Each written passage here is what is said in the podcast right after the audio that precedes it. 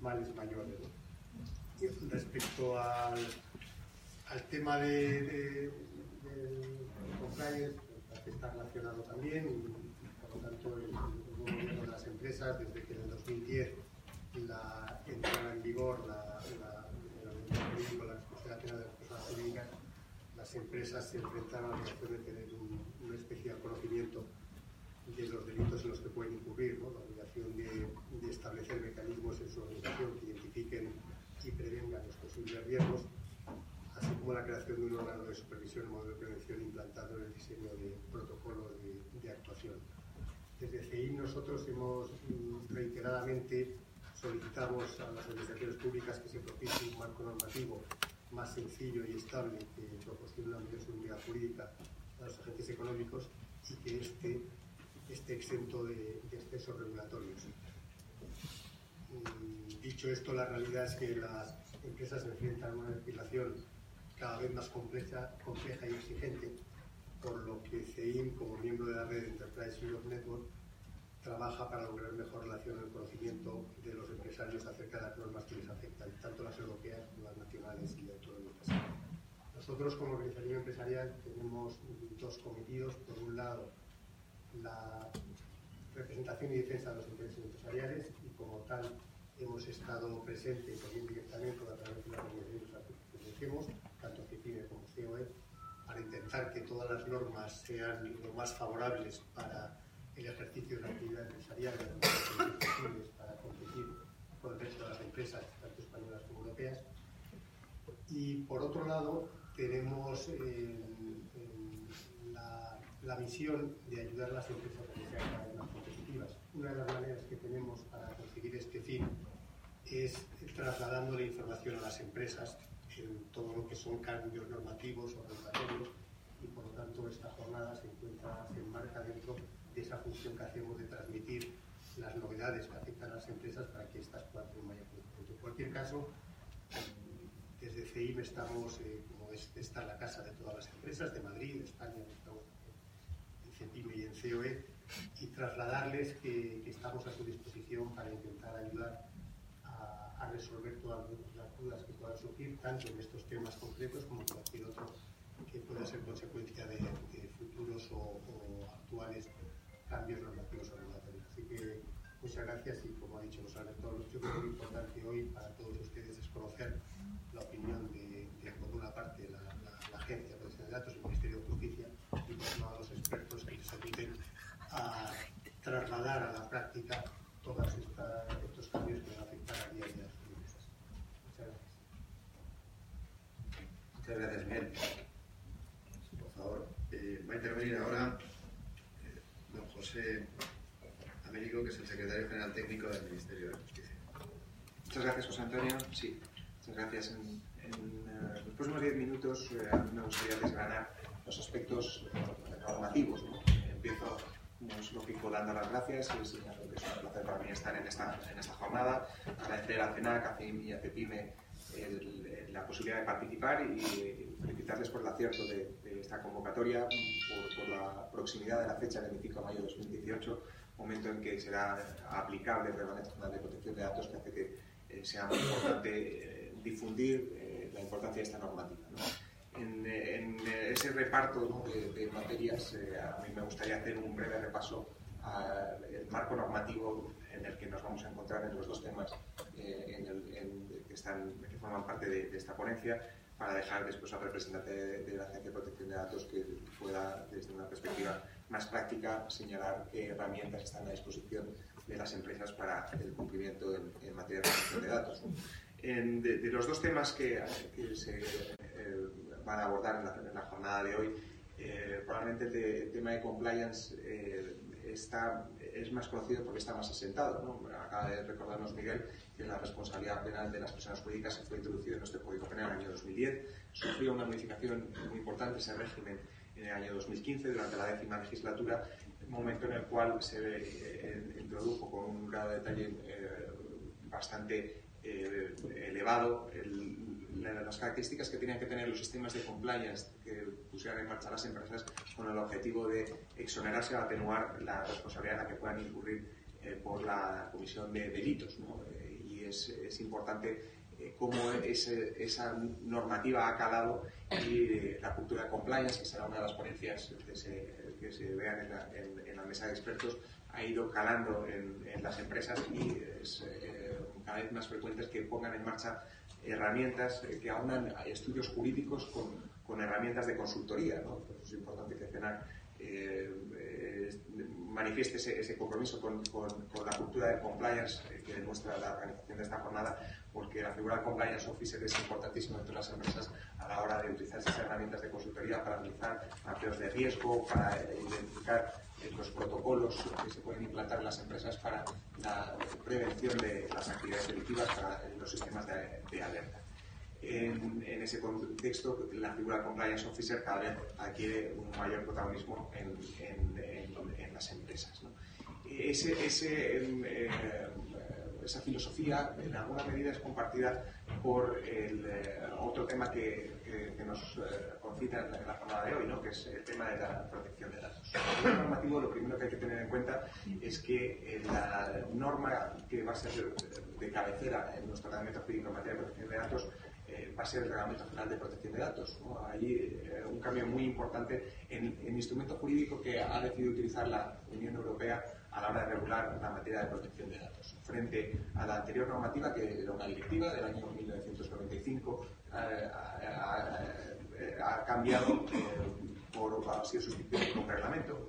ciertamente, además, ha cambiado mucho la realidad, ¿no? Nos lo recordaba pues, Alberto en sus palabras iniciales. En, en el año 1995, cuando se aprueba eh, la directiva de protección de datos, eh, había en España 20.000 ordenadores conectados a Internet. Para que nos hagamos a la idea, eh, en estos momentos hay, por supuesto, muchos más aparatos conectados a, Internet que, ciudadanos, ¿no? porque es, frecuente que tengamos más de un instrumento conectado a Internet, desde tabletas, ordenadores, teléfonos móviles. ¿no? Eh, pero además de ese cambio de la realidad, eh, ha ido acompañado por un cambio normativo. Eh, la directiva está necesitada de una transposición y ahora tenemos que afrontar un marco normativo que está presidido por un reglamento que es directamente aplicable. Eso ha cambiado también sustancialmente el papel del poder normativo interno. Seando dos pinceladas del Reglamento General de Protección de Datos, a mí me gustaría destacar. primero, el principio que inspira esa normativa, que es el principio de responsabilidad proactiva, así lo destaca también José Alberto en su intervención.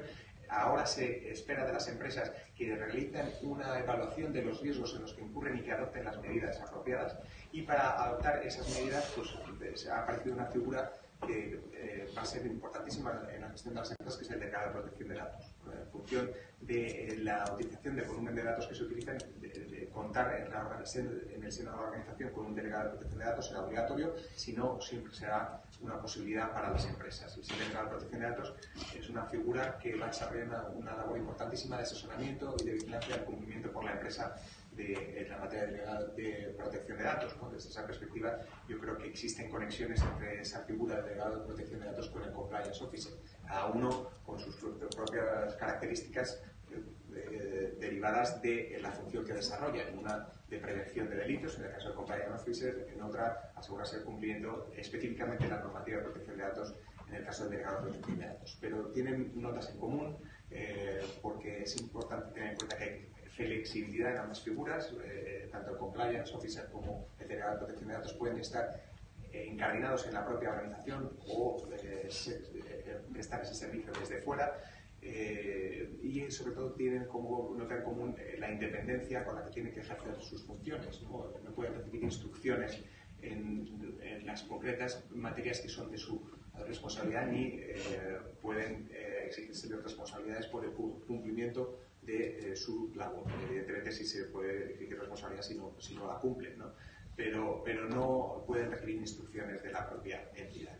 Bien, el segundo dato importante del reglamento eh, yo me gustaría centrarlo en un precepto, ¿no? que es el artículo 6. El artículo 6 del reglamento regula las eh, causas de licitud del tratamiento. sin duda, la primera de ellas, la más importante y que probablemente conocemos todos, es, es el consentimiento. es una causa de licitud la primera de ellas, eh, cuando hablamos con el consentimiento de la persona, el consentimiento que además que en el reglamento de protección de datos tendrá que ser explícito, no, no servirán los consentimientos tácitos, podemos tratar sus datos, pero no es la única causa de licitud. Ese artículo 6 establece una relación de causas de licitud de tratamiento y una de ellas puede ser, por ejemplo, que el tratamiento sea necesario para el cumplimiento de una misión realizada en, interés público. Si existe ese interés público puede realizarse el, el tratamiento aun cuando no se cuente con el consentimiento. Bien, ese marco normativo necesita una adaptación a nuestro ordenamiento y eso hemos trabajado durante eh, muchos meses en el Ministerio de Justicia, a, través de la elaboración de un proyecto de ley orgánica de protección de datos que está llamada a sustituir a la ley orgánica de 1999 que traspuso a nuestro ordenamiento jurídico la directiva. Esta eh, norma no incorpora el contenido del reglamento, porque el reglamento ya de por sí es directamente aplicable y la jurisprudencia del Tribunal de Justicia no permite que se reproduzca una norma interna el contenido de un reglamento que ya es directamente aplicable, salvo que ello sea, dice el considerado octavo, imprescindible para el propio entendimiento. Pero eso obliga a tener en cuenta que el marco normativo que tendrán que utilizar los operadores en, los próximos meses será, eh, estará compuesto por dos normas que tendrán que manejarse simultáneamente, el Reglamento Nacional de Protección de Datos y nuestro proyecto. Ese proyecto es el fruto de una tramitación muy extensa eh, que tuvo como germen una ponencia en la Comisión de Codificación de la que formaron parte tanto los propios vocales como la Jefe de Protección de Datos, y entre ellos Jesús Rubí, al que tengo que agradecer públicamente el compromiso con esa ponencia y extenso trabajo que realizaron durante muchos meses para elaborar un primer borrador que permitió iniciar su tramitación en mayo del año pasado. Bien, esa, esa tramitación concluyó en el mes de noviembre con eh, la intervención eh, del Consejo de Ministros, la tramitación administrativa, y se aprobó un proyecto que en estos momentos se encuentra en eh, tramitación parlamentaria, en, fase de, enmiendas en el Congreso de los Diputados y estos próximos días se van a celebrar comparecencias en el Congreso para que los expertos puedan intervenir y exponer su punto de vista de ese proyecto, cuya tramitación esperemos que tenga la celeridad suficiente para que se apruebe, eh, si no antes del 25 de mayo, lo más próximo a esa fecha, para que pueda llevarse a cabo la, aclaración de nuestro reglamento jurídico a través de, ese proyecto. Yo querría eh, terminar para eh, no sobrepasar los 10 minutos que me había comprometido a intervenir, haciendo referencia al precepto del proyecto de la ley orgánica que aúna los dos temas sobre los que se va a hablar esta jornada, eh, que son el compliance y la protección de datos. Es el artículo 24 del proyecto de la ley orgánica. Es en, eh, el, eh, en, el, texto que está en estos momentos en tramitación parlamentaria hay un título que está dedicado a determinados tratamientos específicos a los que hemos entendido que era necesario establecer una serie de reglas que introdujeran mayor seguridad jurídica en nuestro tratamiento dentro del margen que nos permitía el Reglamento General de Protección de Datos. Y dentro de esos tratamientos específicos hay un precepto que está dedicado a los sistemas de eh, denuncias que se establezcan en, las entidades de derecho privado. Está pensando específicamente en los sistemas de compliance que las empresas eh, puedan implantar para, en cumplimiento del artículo 31 bis del Código Penal, establecer mecanismos que puedan eh, como hemos dicho antes, eh, atenuar o incluso eh, exonerar la responsabilidad de la persona jurídica. Era para, era para nosotros importante regular esos tratamientos y recalcar la licitud que deben tener. Por eso existe ese precepto que tiene su amparo en uno de los títulos que antes veíamos del artículo 6.1. Es el, título relativo al tratamiento como necesario para realizar una misión de interés público, porque existe ese interés público en que las empresas tengan sistemas de compliance y puedan establecer mecanismos preventivos. Con esa filosofía, dice el artículo 24, que será lícito la creación, será lícita la creación y el mantenimiento de sistemas de compliance en el seno de las empresas. Ahora bien, es importante eh, que se conozcan cuáles son las condiciones en las que esos sistemas tienen que existir. En primer lugar, se prevé la posibilidad de que se establezcan canales de denuncia, que son uno de los mecanismos eh, fundamentales de los sistemas de compliance, y que esas denuncias puedan ser incluso anónimas. Eh, lo importante es que el tratamiento de los datos se produzca en el propio sistema de canal de denuncias y que en el canal de denuncias los datos se mantengan como máximo durante tres meses el tiempo que se considera que es suficiente para dirimir si esa denuncia va o no a dar lugar a una investigación en función del sustento que pueda tener, las evidencias o los indicios que puedan transmitirse eh, a juicio de las personas encargadas de eh, llevar a cabo las funciones de compliance, el compliance officer. Bien, eh, en el caso de que sea necesaria una investigación, podrá continuarse el tratamiento, pero ya en un, entorno, en un entorno distinto, ya fuera de ese canal de, de Es muy importante que se preserve siempre la confidencialidad de los datos de las personas que están afectadas eh, por, por, la denuncia, incluida, por supuesto, los datos relativos a la persona del denunciante, que, que, es importante proteger para que la figura del whistleblower eh, pueda sentir la protección del ordenamiento jurídico y no temer por las represalias si eh, denuncia una actividad presuntamente delictiva. Bien, ese es un precepto que creo que es importante que se ha analizado desde la perspectiva tanto del compliance como de la protección de datos. Y termino reiterando el agradecimiento a los organizadores por, por la posibilidad de participar y eh, reiterando también la felicitación por el acierto de esta jornada. Muchas gracias. Muchas gracias, Jesús. A continuación va a intervenir don José Américo, que es el secretario, don Jesús Rubí, que es el adjunto a la dirección de la Agencia Española de Protección de Datos. Buenos días. Eh, yo tenía una presentación que no sé dónde está en este momento. Esto es. Eh, me sumo brevemente a los agradecimientos y a la oportunidad de la organización y, lógicamente, a su asistencia, que son eh, los destinatarios eh, últimos de, de nuestras intervenciones. Quiero también transmitirles un saludo de la directora de la Junta del municipio, que a la que estaba llamada para las agendas y las necesidades de esta acción económica en todo tipo de, de sectores y de actividades, más la la, la presencia que tiene que tener esta tarde en el Congreso de los Diputados que le han impedido estar aquí. Yo voy a hacer una intervención práctica. Y en esa intervención práctica quiero empezar destacando algo que ya se ha dicho, que es la proactividad. Esto, este reglamento supone un cambio de modelo de cumplimiento que es muy importante y se han explicado ya las características, la proactividad, la diligencia, la documentación de esas eh, eh, actividades de un modelo más formal y más tradicional propio de, de, los países de derecho continental. Pero quiero destacar también que esta eh, actividad y esta diligencia tiene una consecuencia adicional, porque en el Reglamento General de Protección de Datos no solo cambia el modelo de cumplimiento, que cambia, también cambia el modelo de supervisión.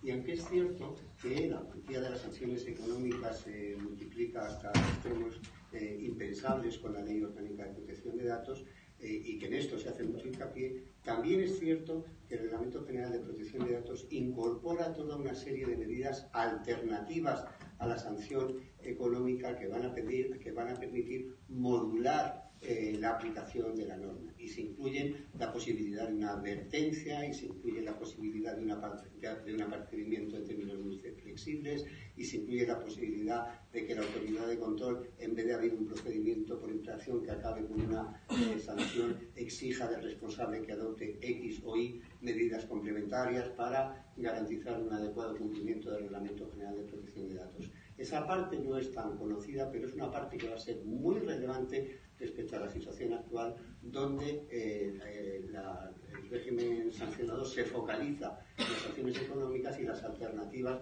son muy poco flexibles y muy limitadas. Y precisamente, y precisamente el ser diligente y el poder acreditar esa diligencia va a ser un elemento capital desde el punto de vista de la culpabilidad a la hora de eh, pasar o no esa frontera de quien ha sido dirigente y ha podido hacer un análisis incorrecto o equivocarse o emitir una medida y que se pueda adoptar cualquier otro tipo de reacción que no sea una sanción económica y a otros que no lo sean y que acaben con esta sanción económica. Esta, diligencia tiene también esa, trascendencia.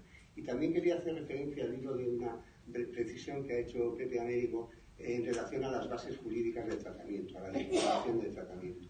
Nosotros tenemos una cultura que está, que está fomentada por la ley de protección de datos de una manera equivocada, que es eh, que la base jurídica de todos los tratamientos es el consentimiento, porque la ley orgánica, eh, la regla general era el consentimiento y todo lo demás eran excepciones al consentimiento.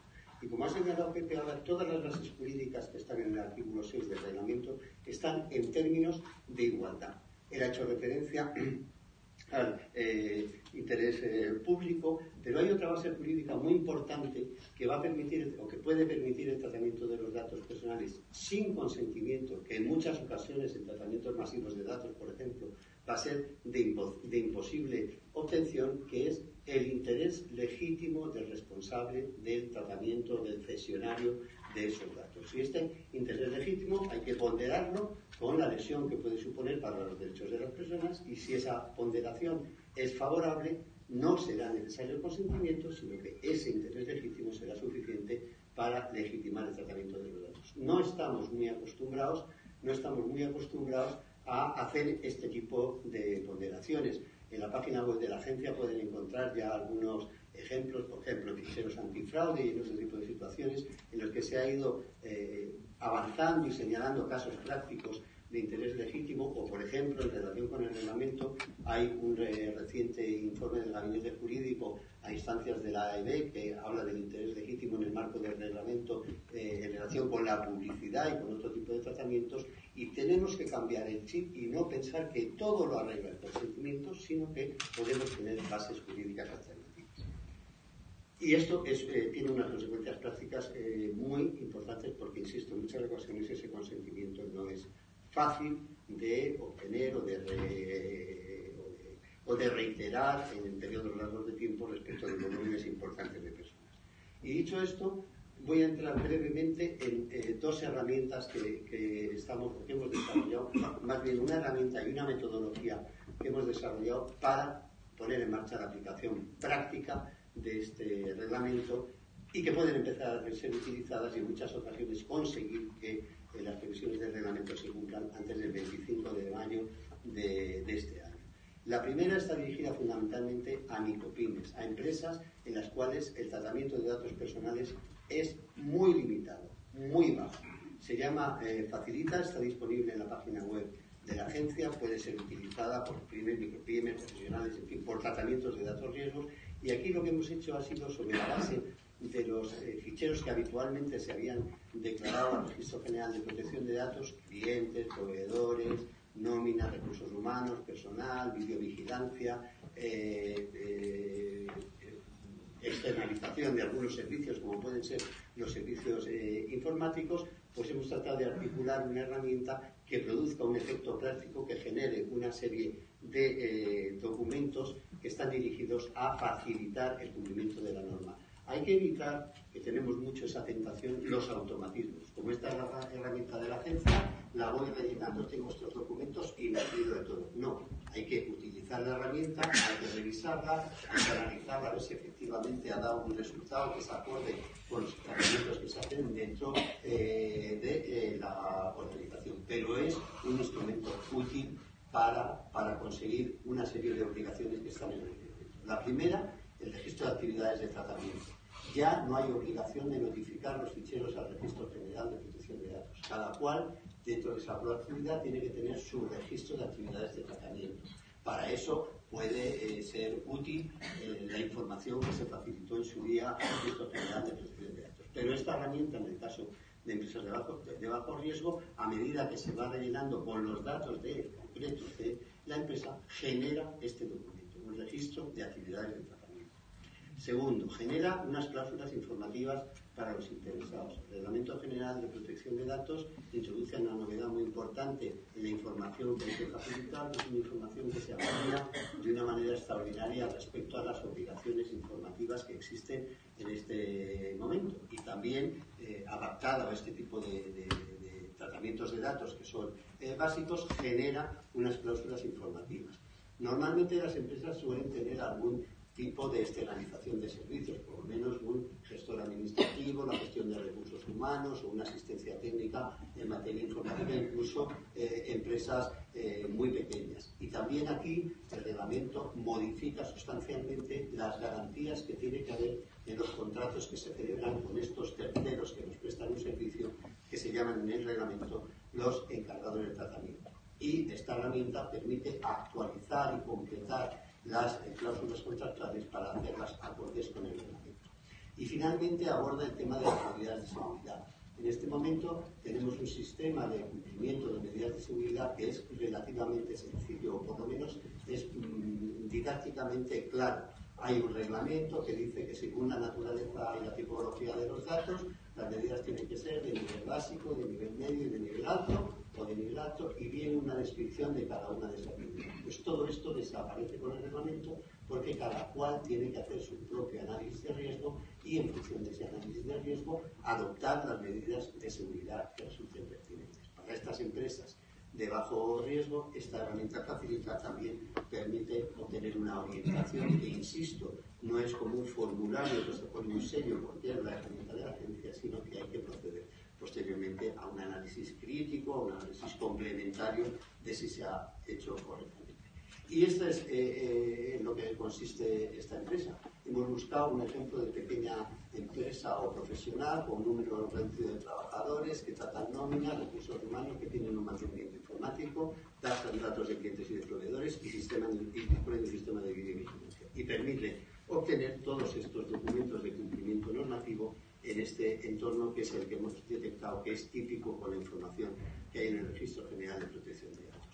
Para usar esta herramienta hay varias fases. La primera es una, es una fase en la cual se va rellenando una serie de campos y lo que se trata es de identificar si efectivamente la información de esa empresa, el tratamiento de datos de esa empresa es de bajo riesgo. Porque si no es de bajo riesgo, esta herramienta es excesivamente esquemática. Ahora bien, eh, he puesto aquí, entre paréntesis, tratamientos incidentales. En los distintos eh, eh, foros en los que hemos participado, con, la colaboración de, de CEPIME, nos hemos encontrado con que algunas empresas que, que, hacen tratamientos de bajo riesgo nos decían, ah, pero es que yo tengo algún tratamiento específico, por ejemplo, tengo que eh, abonar a un sindicato la nota la, la, cuota sindical de un trabajador que ha decidido voluntariamente y ese es un tratamiento especialmente sensible. O en el ámbito de la gestión de recursos humanos tengo unos datos de discapacidad en las retenciones tributarias y es un dato sensible. Entonces la herramienta no me permite seguir. Esto lo hemos aprendido sobre la, sobre la experiencia práctica y la recomendación que hacemos es que aunque sea así, aunque haya esos tratamientos incidentales de datos sensibles, se prescinda de esos datos, se aparte de esos datos y se siga utilizando la herramienta diciendo que no hay datos sensibles, que no hay datos eh, de alto riesgo, etcétera, etcétera, para poder obtener estas ventajas de esta eh, herramienta. Y luego hay que hacer un tratamiento adicional de este tipo de datos, pero es un tratamiento que no es, que no es muy complejo. Por ejemplo, en el caso del tratamiento de los datos de la cuota sindical, es un dato especialmente protegido. ¿Cuál es su base jurídica? Que es una de las exigencias eh, del reglamento, una obligación legal. Pues es una obligación legal, no hay mucho más eh, que discutir. En el registro de actividades de tratamiento se podrá diferenciar esa, este tratamiento de esa información o incorporarla dentro de la información de la gestión de recursos, de recursos humanos. En relación con las cláusulas informativas, pues habrá que informar específicamente que también hay una cesión adicional que es de esos datos a una central sindical. O en el caso de la discapacidad en el ámbito tributario, que hay la cesión de sus datos a las administraciones tributarias. Pero es una complejidad mínima adicional a la que resulta del uso eh, de esta herramienta. Y en cuanto a las medidas de seguridad, en ocasiones estos tratamientos puramente incidentales, aunque sean de datos sensibles, no tienen por qué necesariamente suponer una complicación eh, muy grave respecto de las medidas de seguridad, como puede suceder cuando esos tratamientos de datos sensibles son eh, más masivos o, tienen un volumen distinto. Por tanto, queremos insistir, esta herramienta, aunque se traten algunos datos, o se utilice, se traten algunos datos que puedan tener esa sensibilidad y que la herramienta lo bloquee, nos olvidamos de ese tipo de datos, los dejamos aparcados y buscamos una base jurídica que es muy sencilla en la mayor parte de los casos, porque, insisto, son obligaciones legales y adaptamos eh, a todas estas exigencias del reglamento, del registro de actividades de tratamiento, las medidas de seguridad, las cláusulas informativas, etcétera, unas previsiones adicionales sencillas para eh, garantizar el cumplimiento de la ley. Eh, y, como decía, pues, el resultado es que se van introduciendo en estos campos los datos de las empresas y acaban evitándose este tipo de documentos que hay que revisar. Y la segunda, la segunda parte de la investigación se refería ya a, algo que es más complejo, tratamiento, de, cómo abordar la aplicación del reglamento por parte de empresas que tienen un nivel de riesgo superior a este mínimo que, básico que hemos eh, desarrollado con la herramienta eh, Facilita, que pueden ser pymes o pueden ser eh, medianas empresas. La sistemática del, Reglamento General de Protección de Datos es una, pero desde el punto de vista funcional entendemos que la forma lógica de cumplir el reglamento tiene que seguir esta hoja de ruta que tiene dos niveles. Un primer nivel, designar el delegado de protección de datos si es obligatorio, y de hecho referencia a esta figura, o si se asume voluntariamente. O si no se asume el tener un delegado de protección de datos, alguien que se responsabilice en términos similares a los que puede ser en materia de compliance, alguien que se responsabilice de eh, abordar o de dirigir o de coordinar el cumplimiento o la adaptación al reglamento general de protección de datos. La primera medida que debe adaptarse es realizar el registro de actividades de tratamiento. Eh, para eso, eh, como he señalado antes, una, un apoyo o una ayuda puede ser la información que en estos momentos está notificada al Registro General de Protección de Datos. Y hemos desarrollado una aplicación que permite descargar esa información para volver a revisarla y convertirla o no, con mayor o menor desagregación, en este registro interno de actividades de tratamiento. Esta es la primera medida porque sin saber qué tipo de tratamientos hacemos es imposible cumplir el resto ordenadamente o lógicamente o sistemáticamente el resto de las previsiones de la norma. Una vez que tenemos definidas esas actividades de tratamiento, las tenemos registradas y documentadas, hay que identificar qué fines tienen esos tratamientos y cuáles son las bases jurídicas de cada uno de estos tratamientos. Esto a lo mejor nos puede llevar a hacer mayores o menores eh, agregaciones de registro de actividades de tratamiento. ¿Por qué? Porque, o porque eh, en muchos casos, por ejemplo, en el ámbito de gestión de recursos humanos, pues puede ser que eh, concurran distintas bases jurídicas y a lo mejor nos conviene diferenciarlas. Una base muy importante va a ser la propia relación laboral, contractual con los empleados, pero otras van a ser, por ejemplo, el cumplimiento de obligaciones legales. Y hay que ver en qué medida nos conviene o no nos conviene, sin complicarnos eh, mucho la vida, el agregar o desagregar más este registro de actividades de tratamiento conectado con las finalidades y con la base jurídica. Una vez hecho esto, hay que hacer el análisis de riesgo, este elemento de proactividad. A esto es algo a lo que no estamos muy acostumbrados en materia de protección de datos, salvo eh, normalmente grandes corporaciones. llevamos trabajando unos meses y previsiblemente a final de este mes o a principios del mes que viene hagamos público una guía práctica de análisis de riesgo en un eh, nivel intermedio que pueda servir de orientación para eh, cumplir o, aplicar esta previsión de proactividad del reglamento. A la luz de este análisis de riesgos, nos saldrán riesgos relacionados con la seguridad y riesgos relacionados con el cumplimiento normativo, con la eh, posible lesión de derechos de eh, protección de, derecho a la protección de datos en las personas. Porque este análisis de riesgo no es exclusivamente un riesgo de seguridad, es un riesgo de seguridad y también un riesgo de eh, cumplimiento.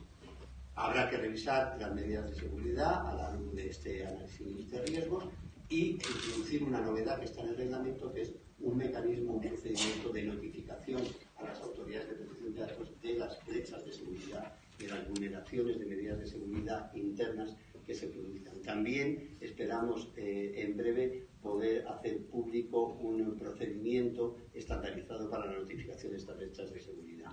En función de las características del riesgo puede haber eh, empresas que tengan la obligación de hacer esto, una evaluación de impacto en la protección de datos. La evaluación de impacto es una medida de protección de datos del diseño que lo que significa sintéticamente es que antes de poner en marcha un proceso de tratamiento de datos hay que hacer ese análisis de riesgos y eh, ver cómo todos esos riesgos se pueden eh, minimizar y una vez que esos riesgos se minimizan, pues se ha conseguido una evaluación de impacto positiva y se pone en marcha de esos nuevos productos o esos nuevos servicios. También esperamos en breve, junto con la guía de análisis de riesgos, hacer pública una guía procedimental de cómo se hacen estas evaluaciones de impacto. Y si sale y resulta que hay que realizarla, pues llevar a cabo esa evaluación de impacto. Toda esta, esta es la hoja de ruta de cumplimiento de proactividad respecto de las distintas medidas que están en el reglamento. Pero simultáneamente hay que ir realizando otras actuaciones, como son formular los eh, formular las cláusulas informativas, que supone detectar todos los lugares en donde se recaban datos personales y, y, rehacer las cláusulas informativas. Hay unas orientaciones al respecto, una guía práctica para hacerlo por capas y por tablas en la web de la agencia. Hay que establecer nuevos procedimientos para el ejercicio de derechos de acceso, de rectificación, de supresión, etcétera. Fundamentalmente, la principal novedad es que tienen que poder ejercerse a través de medios telemáticos. Hay que revisar los contratos de encargados de tratamiento y, en su caso, hay que elaborar una política de. Y, sobre todo, todo lo que se haga hay que documentarlo para poder acreditar esa diligencia que nos puede llevar a, eh, en caso de posible incumplimiento, a que no eh, se aplique el régimen sancionador económico. Gracias, perdón por haberme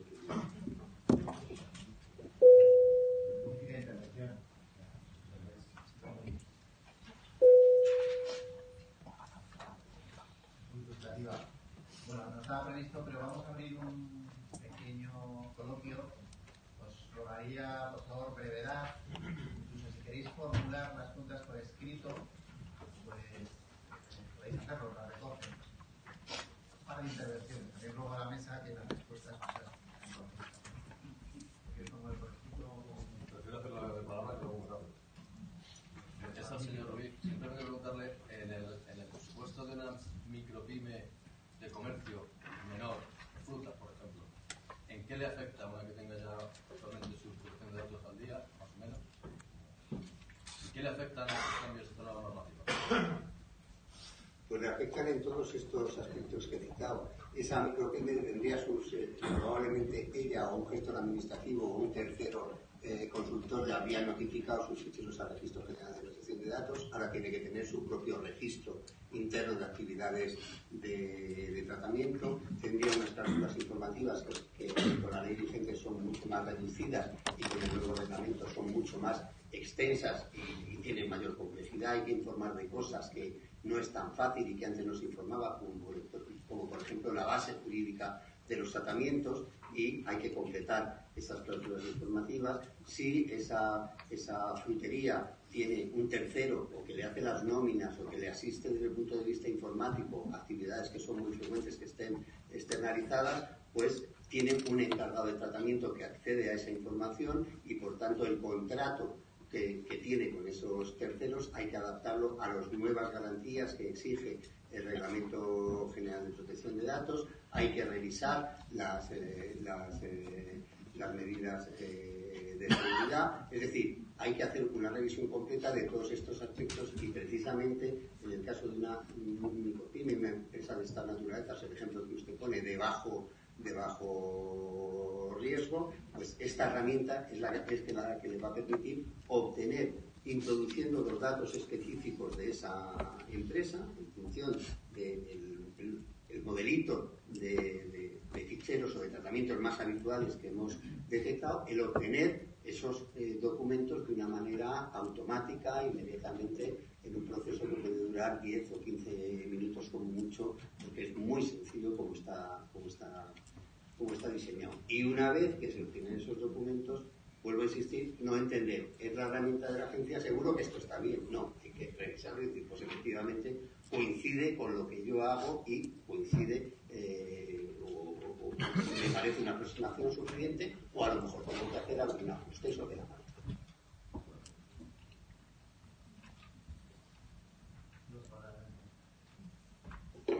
Buenos días. Eh, muchas gracias y felicitarle por su magnífica exposición resumida. Yo soy María Luisa Álvarez de la Asociación de Minoristas de Productos Pesqueros, la frutería que acaban de poner de ejemplo. Esto se está pareciendo bastante a lo que ha hecho eh, Sanidad con, con, los temas de autocontrol sanitario. ¿Han barajado la posibilidad de que los sectores podamos hacer una guía de referencia sectorial con los riesgos más habituales? O sea, que pudiéramos hacer eso globalizado para un colectivo que es muy similar? Por supuesto que, que está totalmente abierto. Como ha señalado en las anteriores intervenciones, eh, este modelo es un modelo abierto, donde cabe todo tipo de iniciativas, no es un modelo de cumplimiento formal, sino que caben todo tipo de iniciativas. Cuantas más iniciativas proactivas haya para facilitar el cumplimiento, mejor. Entonces, esa iniciativa cabe perfectamente. Inclusive, el reglamento estimula que se hagan lo que llama códigos de conducta, que son sistemas de autorregulación que para un sector concreto adapten las peculiaridades de este, este reglamento porque cada sector es distinto y tiene unas implicaciones a lo mejor en materia de información o en materia de contratos o tiene más o menos externalizaciones o en materia de seguridad. Y si se hace un código de conducta supervisado por la Agencia de Protección de Datos, eso desde el punto de vista tiene una, una ventaja jurídica adicional, porque es una presunción de cumplimiento del reglamento por parte de las empresas que voluntariamente se adhieran a ese sistema de autorregulación.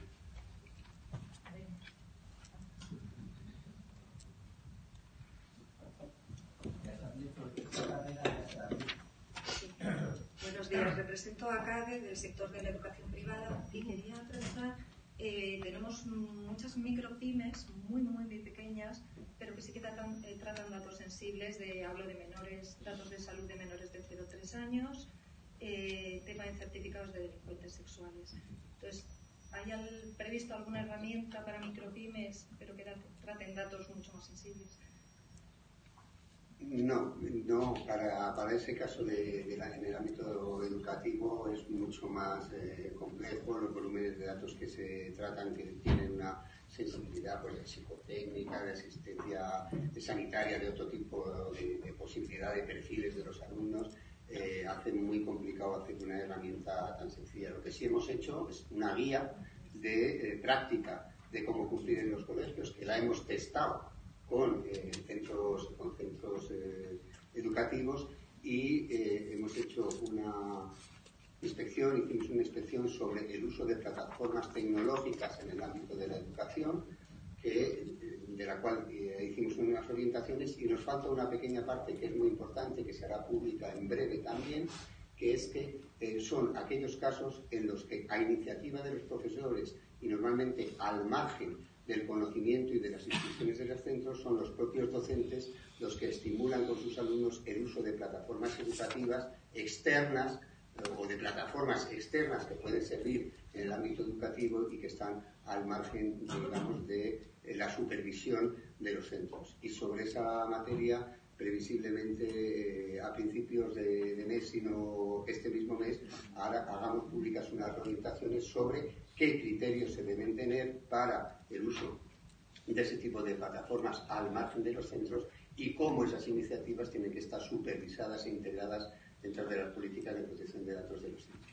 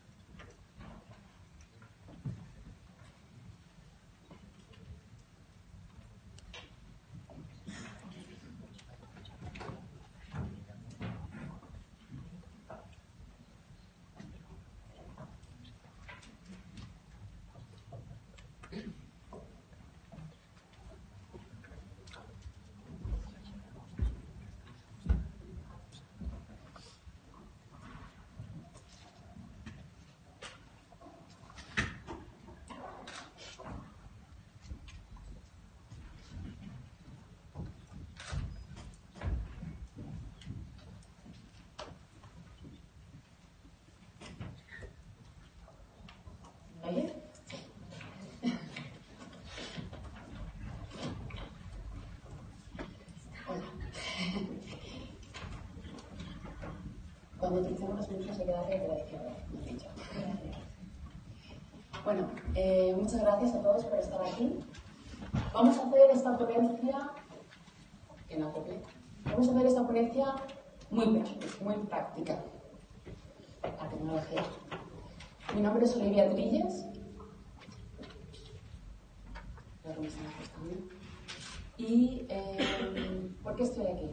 Yo soy la presidenta de la comunidad tecnológica de la región de Europa, Oriente Medio y África. O sea que realmente aquí el motivo por el que estoy aquí es porque eh, hay una asociación internacional de, la, de Microsoft. Yo soy la presidenta del grupo y hace un año y medio me avisaron de la GDPR Y entonces eh, eso ha hecho que con el tiempo me haya, haya tenido que estudiar, haya visto cómo hay que implementarlo en el día a día de las empresas. Entonces esta ponencia la voy a moderar yo, pero tenemos el honor de tener aquí. Y entonces voy a la diapositiva. Muchas gracias. Vamos a ver si la ponen. La del panel de expertos. Va a ser muy práctica. Lo que queremos aquí son los consejos prácticos de cómo eh, implementar el Corporate Compliance y la GDPR. Entonces, tenemos aquí mis compañeros hablarán de eh, Corporate Compliance y yo hablaré de GDPR. Entonces, tenemos a Beatriz Aura, de Martín Molina, la, director, la directora del área de Derecho Penal, a Ramón, que nos conocemos porque somos de la Junta de Penal, del grupo ADAVE y una servidora. Tenemos con Ramón y después hablaré. Perfecto. Hola, buenos días. Bueno, eh, hoy en día no podemos saber cuántas muertes se han evitado de trabajadores y empleados con ocasión de la entrada en vigor y la posterior aplicación de la Ley de Prevención de Riesgos Laborales. Sabemos, los que ya tenemos una edad recordamos, que cuando entró en vigor hace aproximadamente 20 años, la gente no estaba muy convencida y no parecía que iba a llegar a calar en, en nuestro tejido empresarial. Sin embargo, hoy en día está absolutamente eh, integrado dentro de los sistemas y las organizaciones de las empresas. Bueno, pues posiblemente dentro de 20 años, si nos vemos aquí, en una jornada similar, podremos empezar a hablando y recordando lo mismo en relación con el compliance. El compliance no es algo que haya surgido una moda pasajera, el compliance ha venido para quedarse y por eso eh, tenemos que entenderlo y asimilarlo. Y cuanto antes trabajemos en ello, pues será mejor para nuestras empresas y mejor para todos nosotros, porque el compliance es un buen sistema. ¿Qué es el compliance? Eh, la palabra compliance yo entiendo que no es muy amigable, es una palabra en inglés y nos parece que es algo que nos resulta lejano. A ver, el compliance en realidad, eh, aunque tenga un, origen eh, anglosajón, en, Estados Unidos, empezó y se ha tomado allí muy en serio, se ha extendido y es un sistema de organización de las empresas para evitar conductas que sean irregulares. ¿Qué ha, perdón, ¿Qué ha pasado en España? Que en España se ha introducido a través del Código Penal. Hay otros países en los que se considera dentro del derecho administrativo, pero aquí ha sido como un poco brusco. Esto parece muy complicado, pero más que complicado es un poco raro, es un poco extraño, porque estamos acostumbrados a vincular el derecho penal con eh, las penas privativas de libertad. ¿Cómo puede una empresa cometer un delito? Empresa, y cuando digo empresa, en el código y la legislación, yo misma quiero que entiendan, que me refiero a eh, también eh, corporaciones de derecho público, fundaciones, asociaciones, no solo empresas. Lo que pasa es que por el ámbito en el que estamos, pues voy a utilizar el término empresa. Entonces, ¿qué pasa? Que en 2010 se introduce una reforma legislativa en la que nos dicen que las personas jurídicas pueden, las empresas pueden cometer un delito. Y claro, nos quedamos sorprendidos porque para nuestro ordenamiento jurídico, que viene del derecho romano, es absolutamente inexplicable que una persona jurídica pueda cometer un delito porque es una entelequia.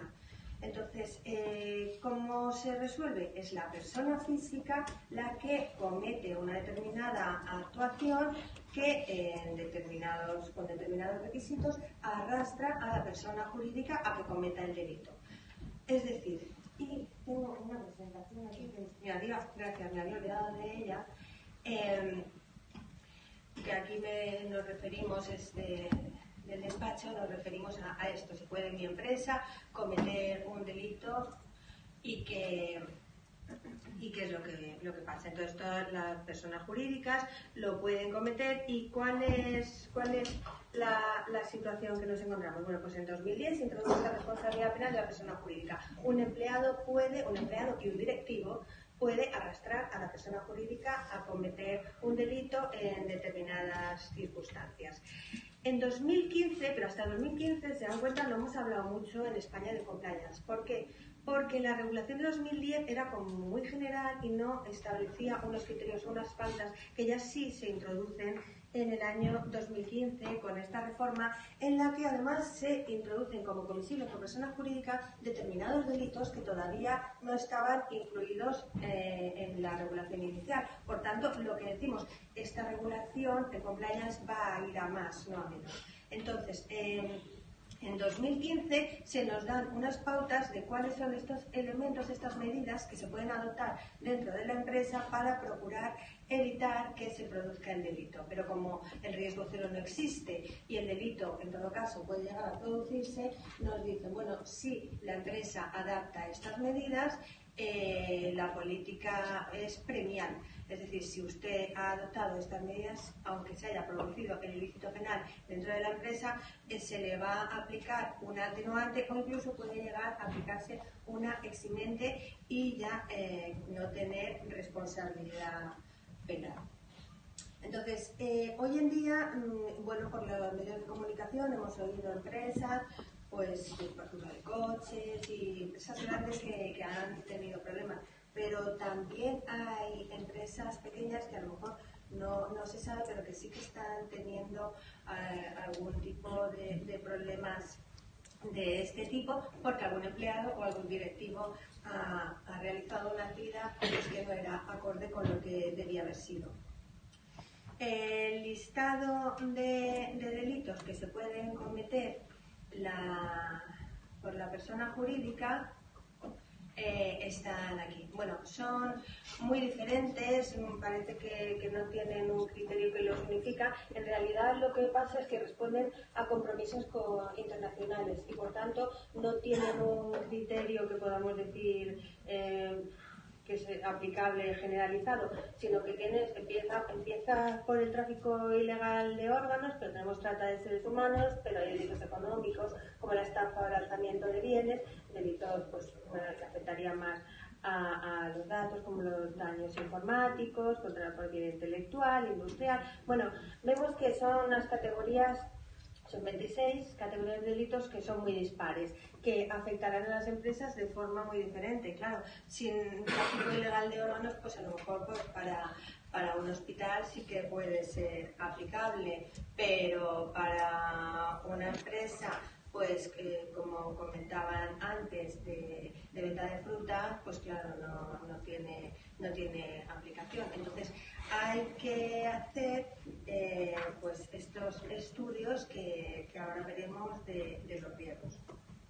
¿Cuáles son las penas que se establecen para la persona jurídica que se le imputa? Pues como no se le puede llevar a prisión, no caben privativas de libertad, pero sí que se pueden imponer multas muy elevadas que pueden llegar a ser millonarias, puede prohibirse el, desarrollo de la actividad en el ámbito del cual se ha producido el acto ilícito, el cierre de los locales también está previsto e incluso puede llegar a la pena de muerte, a la disolución de la empresa.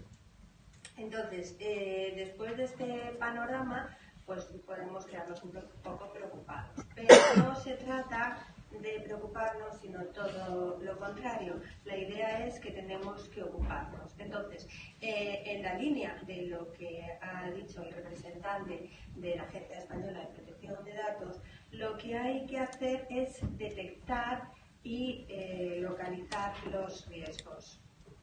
Tenemos que saber eh, cuáles son los ámbitos de nuestra empresa en los que pueden, pues, por ejemplo, el económico, en todas.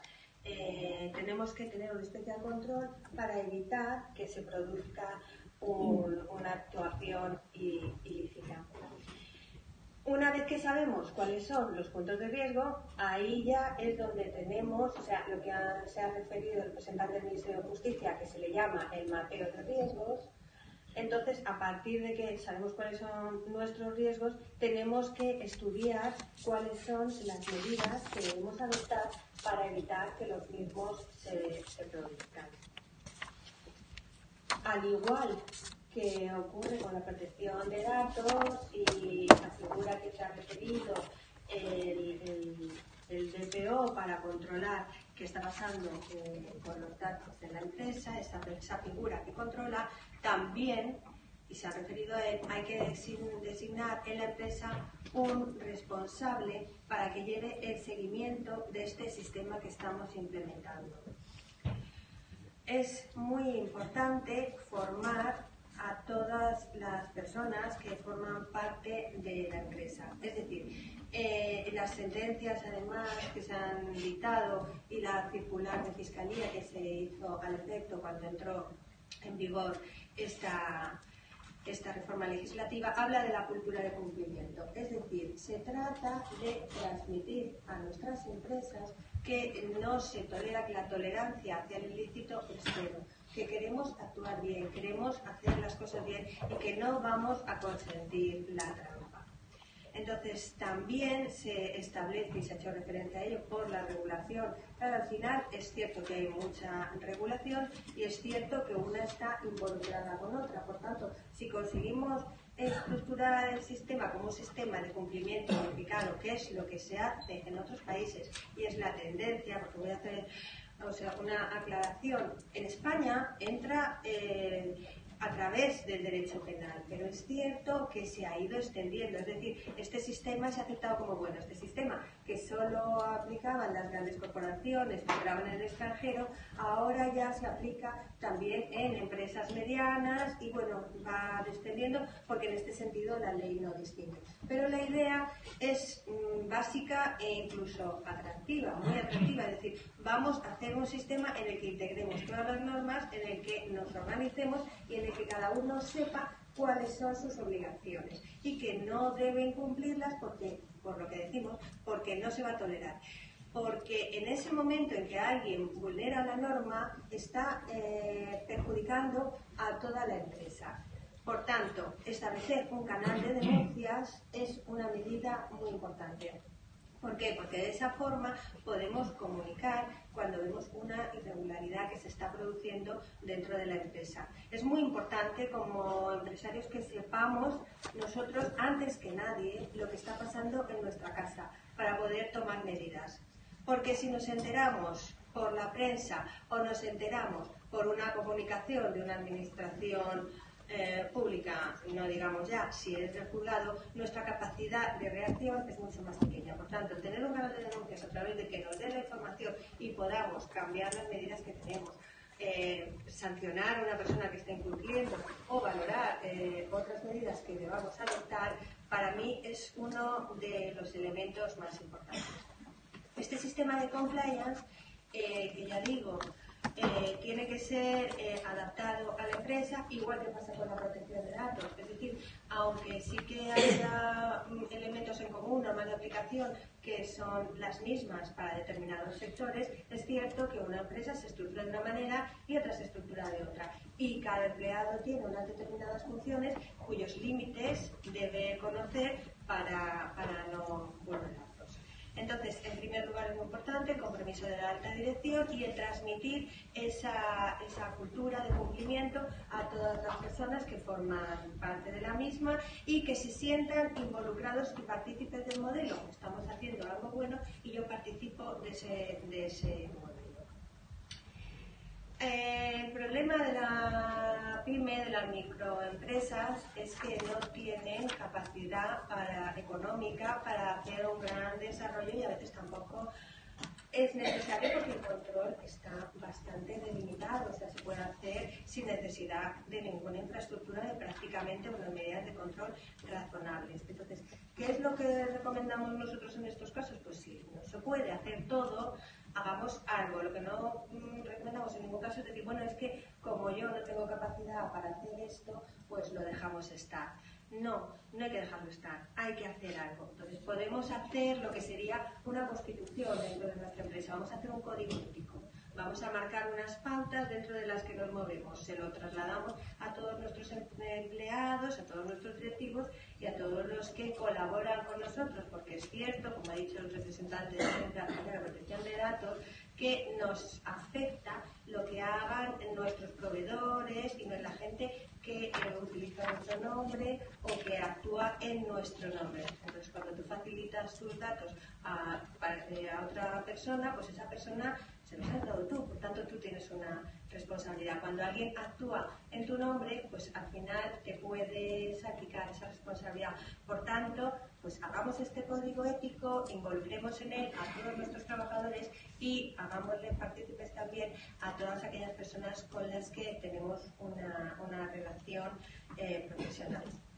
Como digo, la formación es muy importante, tiene que ser periódica, tenemos que saber qué hay que hacer para no equivocarnos y todo esto que estoy diciendo, además, tenemos que poder acreditarlo. Porque claro, estamos hablando de un buen hacer en las empresas.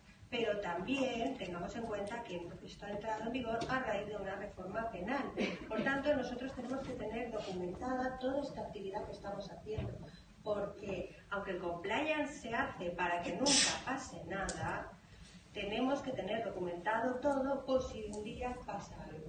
Entonces es muy importante que los archivos relativos a compliance, a esta formación que se le da a los empleados y a los directivos, eh, haya un, un, registro donde conste toda esta información. Insisto, la formación debe ser a directivos y a empleados, porque los directivos también deben conocer y también debemos poder justificar que conocían y que, han actuado adecuadamente en, el ejercicio de sus funciones. No debemos excluir a nadie si queremos que, que el compliance esté adecuadamente previsto, preparado.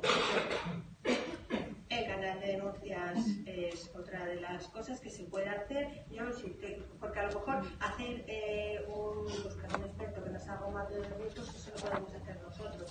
A lo mejor podemos pedir ayuda externa. También tenemos que tener en cuenta que la figura del compliance officer, en principio, tiene que ser alguien de dentro de la empresa, pero que tenga independencia.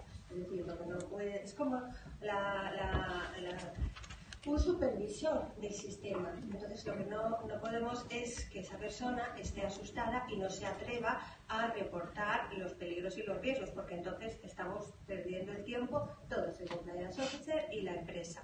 Lo suyo es que el compliance officer sea una persona que nos asesore y que ayude al, correcto funcionamiento de, este sistema. Entonces, eh, a ver, en, hay muchas posibilidades y muchas cosas y medidas para, para tomar en las empresas. Eh, nosotros tenemos una guía que si a alguien le interesa se le puede, se facilitar, que es esta en la que me, me estoy basando. Entonces, eh, hay que tener unas medidas razonables para cada tipo de empresa y por tanto no se pueden dejar de lado. Este órgano de supervisión que digo puede controlar desde dentro el sistema, pero también puede ser a través de un apoyo externo. Aunque la ley dice que el compliance officer o el, el, oficial de cumplimiento, cuando tiene determinados nombres, tiene que pertenecer a la empresa con este grado de independencia, también es cierto que puede ser a través de un apoyo externo, porque lo que no tiene todas las empresas es capacidad de tener una persona dedicada a esto con un sueldo y demás. Entonces, lo que tenemos que tener claro es que aunque tengamos este apoyo externo, tiene que haber alguien de la empresa ya sea el abogado, ya sea alguien de algún directivo, alguien que comparta esa información, porque para hacer el mapeo del riesgo, para adoptar las medidas, eh, se tiene que saber cómo funciona esa empresa.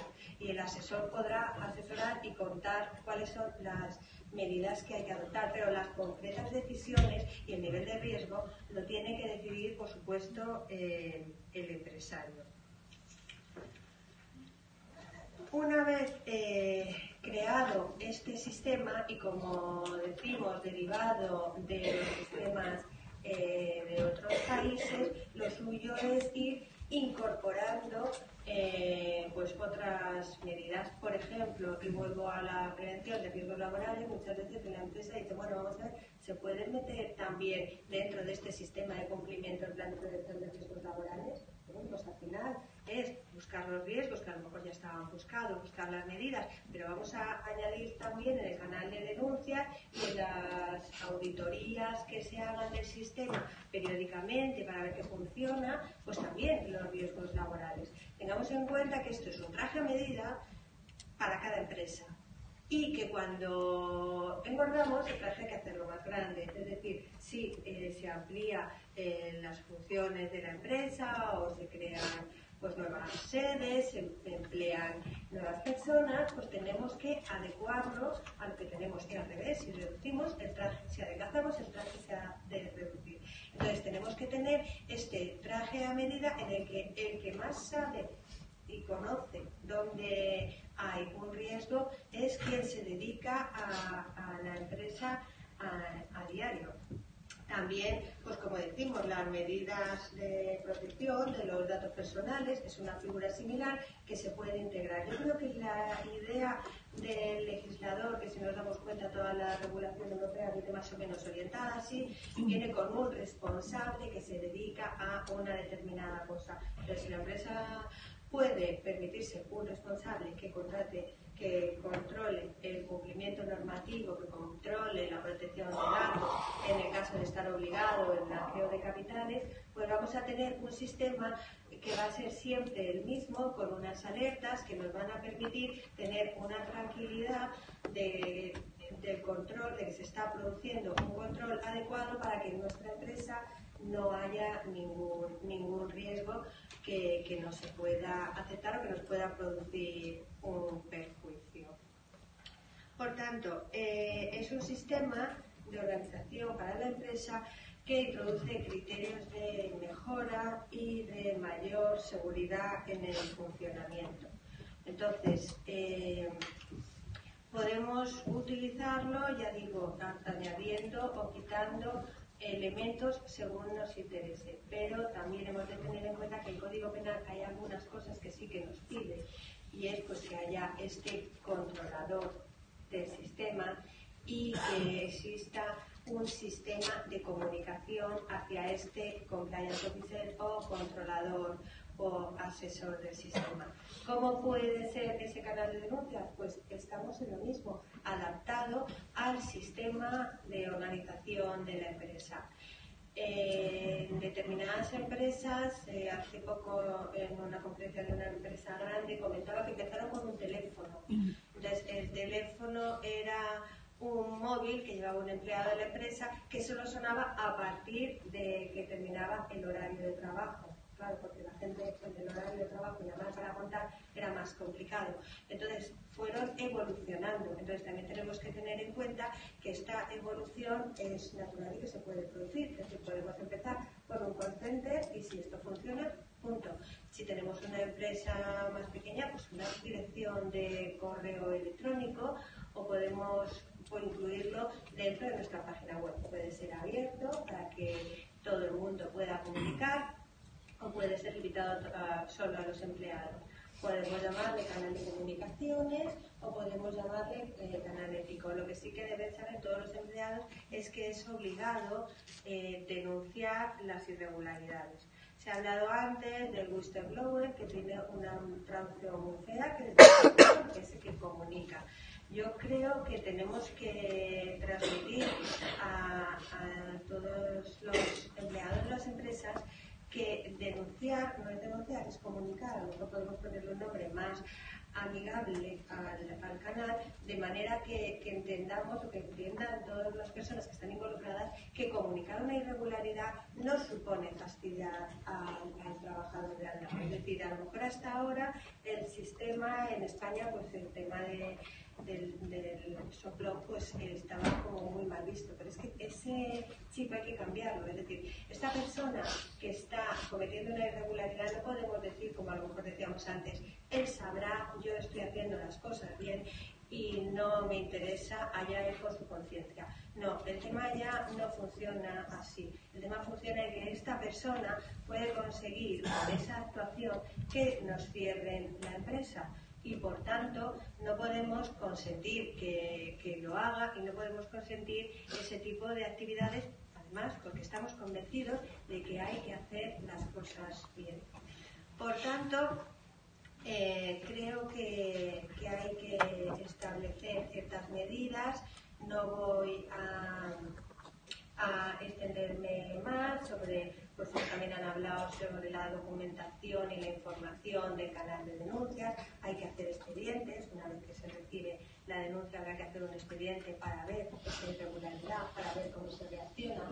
Es muy importante tener previsto un gabinete de crisis para, si en algún momento tenemos una incidencia, poder eh, gestionarla de manera ágil, saber quién se va a reunir en ese momento, si tenemos alguien que nos asesore, porque claro, el impacto en la imagen corporativa es tremendo. Entonces tenemos que tener adoptado o previsto una forma de reaccionar frente a una notificación o frente a una publicación en la que se hace referencia a una vinculación penal con nuestra empresa. Bueno, en, definitiva, creo que, bueno, que en el debate podemos eh, producir elementos y casi mejor hablamos de la duda. Esta ha sido una exposición general de, lo que viene a ser el compliance y lo que me gustaría es eh, trabajar de manera que dentro de unos años podamos no llegar a saber cuántos problemas nos hemos ahorrado gracias a que hemos implementado estas medidas. Gracias.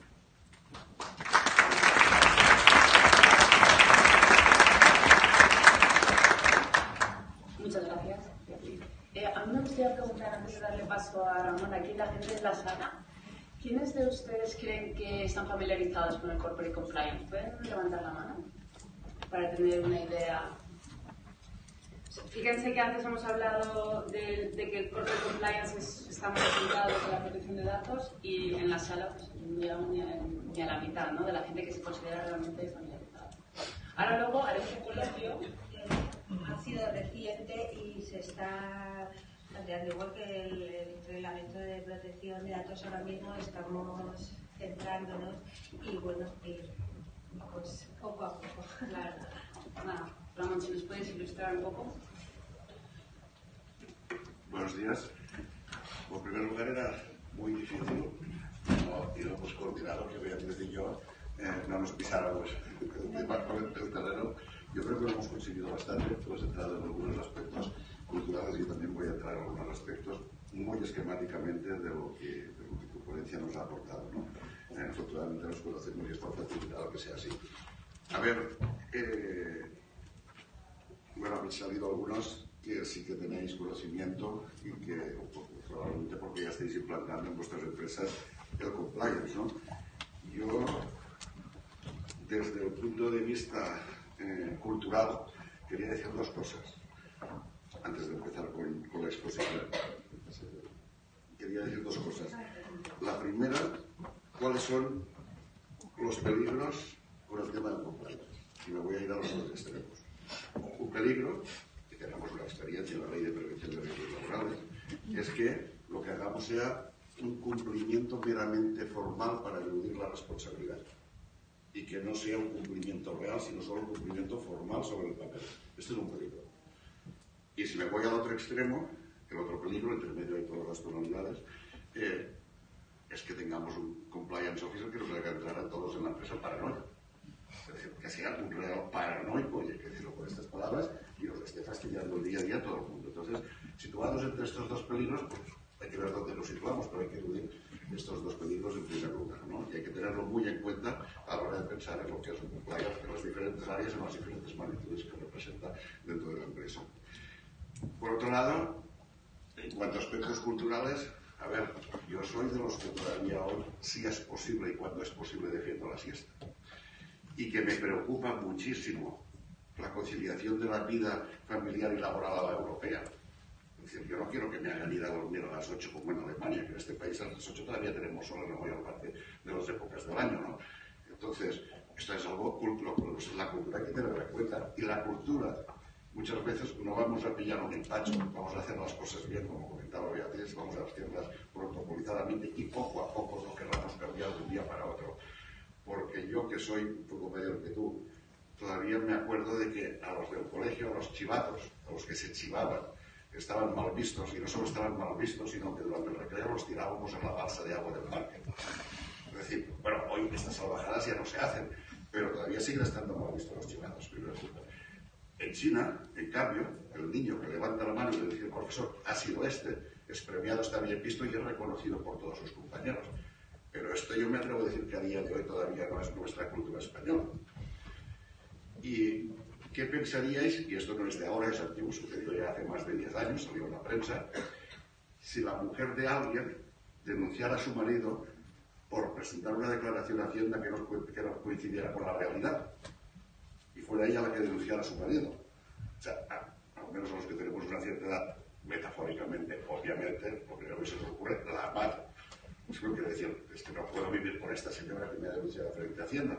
Bueno, esto los jóvenes probablemente ya no lo piensan, los jóvenes de hoy, y me estoy refiriendo a algo que pasó hace 10 años, que los cuales yo tenía una edad, pero tampoco nos vayamos al extremo, es decir, vamos a darnos un tiempo. Sí estoy convencido absolutamente, y quería hacer una declaración de, de principios, prescribo y suscribo lo que ha dicho eh, Beatriz, en el sentido de que el compliance el evitar los delitos, y estamos hablando no de delitos que nos intentan hacer a la empresa, porque estos sí que los tenemos previstos para que no nos haga con queso, sino los delitos que podemos hacer desde la empresa hacia afuera, sí estoy de acuerdo en que es rentable, y no vamos a hablar ni de Gürtels, ni de expedientes de regulación de empleo en Andalucía, ni de eh, de la música en Cataluña, evidentemente la cultura de compliance, empezando por la política y acabando por el individuo, por la persona individual y pasando por el mundo de la empresa, es rentable. Es rentable comportar, comportarnos eh, sin sobornos, sin delitos, que al final siempre se ha demostrado que salen caros. Y suelen salir caros por norma general, no solo para la empresa, sino para la sociedad en general. Por suscribiendo esto, también tengo que decir que los procesos culturales para llegar a esto, y no nos vayamos a la paranoia, porque existe el riesgo de decir, yo cumplo con lo que me dice la ley, la ley es que en este sentido el artículo 31 bis es muy clarificante, es decir, al principio había las dudas de si sería posible que fuera solo un atenuante pero no eximente, pero sí es un eximente si se han hecho las cosas bien, después veremos un poco cómo, ¿no? Por lo tanto, eh, la tentación de hacer un cumplimiento formal que me sirva de eximente es elevada, pues no sé si para muchos, y la tentación de entrar en paranoia, por si para que sirva para mucho, pues también es elevada, con lo cual el coste sería, el coste del compliance sería superior al coste del no compliance y esto precisamente es lo que se trata de evitar. ¿no? Hechas estas declaraciones de principios, eh, yo prefiero empezar a hablar de, del compliance officer. ¿Qué es el compliance officer y cuáles son sus eh, atribuciones? El compliance officer viene en el artículo 31 bis, en el número 2, en la condición segunda, viene determinado de que la empresa quedará exenta, no atenuada, sino exenta de responsabilidad si se cumplen una serie de condiciones. Y una de ellas es que la supervisión del funcionamiento y del cumplimiento del modelo eh, esté realizada por una persona dedicada a esto, con unas características de poder suficientes, que sea independiente, que tenga presupuesto, etc. Luego, la condición cuarta también del, del artículo 31 bis número 2, establece que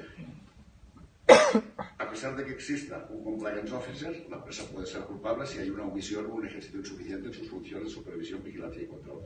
Es decir, al compliance officer le está dando un poder importantísimo de cara a lo que se pretende conseguir por el compliance, que es la, un eximente para los delitos en los que pueda incurrir la persona jurídica. ¿no? Por cierto, que a los que somos ya mayores, eh, lo de que societas no, no puede delinquir, que la sociedad no podía delinquir, nos lo hemos tenido que tragar con patatas. Y todos lo entendíamos perfectamente que la sociedad, que es una elucubración, eh, no podía delinquir, estaba clarísimo, porque la sociedad no toma decisiones, eh, y estábamos de acuerdo con esto, que es un criterio de, del derecho romano. Pues 7 a 0 a, 7 a, 0 a favor del, del Consejo del, del, del derecho anglosajón. Eh, ya nos tenemos que ir olvidando no solo de esto, sino de muchas cosas, lo hemos visto antes también, cuando nos hablaban del tema, desde la Agencia de Protección de Datos, del tema de protección de datos, es decir, los principios latinos están de capa caída, los principios anglosajones, por lo tanto nos podemos ir fijando en lo que vendrá en más aspectos, viendo la regulación del, del compliance y viendo lo de la, lo de la, lo de, lo de la protección de datos, el Reglamento Europeo de Protección de Datos. ¿no? Eh, ¿Qué dice la Fiscalía General del Estado al respecto? Porque si nos encontramos en los tribunales tenemos que pensar que su señoría es el que va a dictar una sentencia favorable o desfavorable y el tribunal es el que va a estar, al que vamos a tener enfrente y que va a estar eh, indicando todos los puntos en los que hemos fallado, que no tenemos bien establecidos. ¿no? Bueno, pues respecto al Compliance Officer, ya nos adelanta un primer acercamiento y es que el Compliance Officer deberá participar en la elaboración de los modelos de organización y gestión de riesgos, así como asegurar su buen funcionamiento. Eh, y por lo tanto, y entramos en los principios de deberá contar con personal con conocimientos y experiencia, disponer de medios técnicos, tener acceso a procesos internos, información adecuada y poder garantizar su independencia y una amplia cobertura de la función que se le encomienda. Esto lo tendremos que demostrar. Es decir, que no solamente tenemos los manuales, sino que hay un señor que se preocupa de que se apliquen y que además tiene estas, estas características. Lo esencial, reiteramos, es que, tal como dice la Fiscalía, haya un órgano supervisor del funcionamiento general del modelo. La jurisprudencia española nos puede ayudar en la definición de la regulación aplicable a compliance? Pues no, no nos puede ayudar porque debido a que al poco tiempo mm, y a otras cuestiones que ahora explicaremos, la jurisprudencia no se ha pronunciado al respecto. En primer lugar, hay un desconocimiento generalizado eh, sobre la responsabilidad penal de las, personas jurídicas, un tema nuevo, anglosajón, en nuestro, en nuestro derecho, y que por otro lado en la empresa yo que diga lo contrario, salvo multinacionales o filiales de multinacionales extranjeras con derecho anglosajón, incluso a las multinacionales españolas, cuesta que tener asumida una, una cultura de cumplimiento ético normativo preventivo a pesar de los años que llevamos ya con el tema de la responsabilidad social corporativa. ¿no? Pero la realidad es que cuesta, consecuencia, esto no se ha debatido, consecuencia no hay jurisprudencia que nos ayude a explicar la regulación de compliance officer. El contexto me lo salto porque lo ha explicado muy bien Beatriz. Y aquí hay alguna serie de preguntas esenciales que tendríamos que responder a, la hora de, ver si estamos en un cumplimiento sencillamente, meramente formal o de cumplimiento real. Y lo primero que nos tenemos que preguntar es si el delito cometido beneficia, beneficia a la empresa. La respuesta forzosamente será que sí, sí, eh, estamos dentro del ámbito del, del compliance, que es lo que se pretende de alguna manera evitar si el delito cometido es por cuenta de la empresa, no solo por parte de sus directivos, también por parte de sus trabajadores, es decir, los manuales y los controles y, la organización y los protocolos internos deben prever no solo que los directivos delincan, sino que cualquier trabajador pensando o queriendo beneficiar a la empresa también pueda delinquir. Si el control interno es idóneo, y no me sirve el control interno que estamos acostumbrados para evitar que nos hagan fraudes a la empresa, sino un control interno diferente que pretende evitar que sea, desde dentro de la empresa seamos nosotros los que comitamos un fraude o un delito.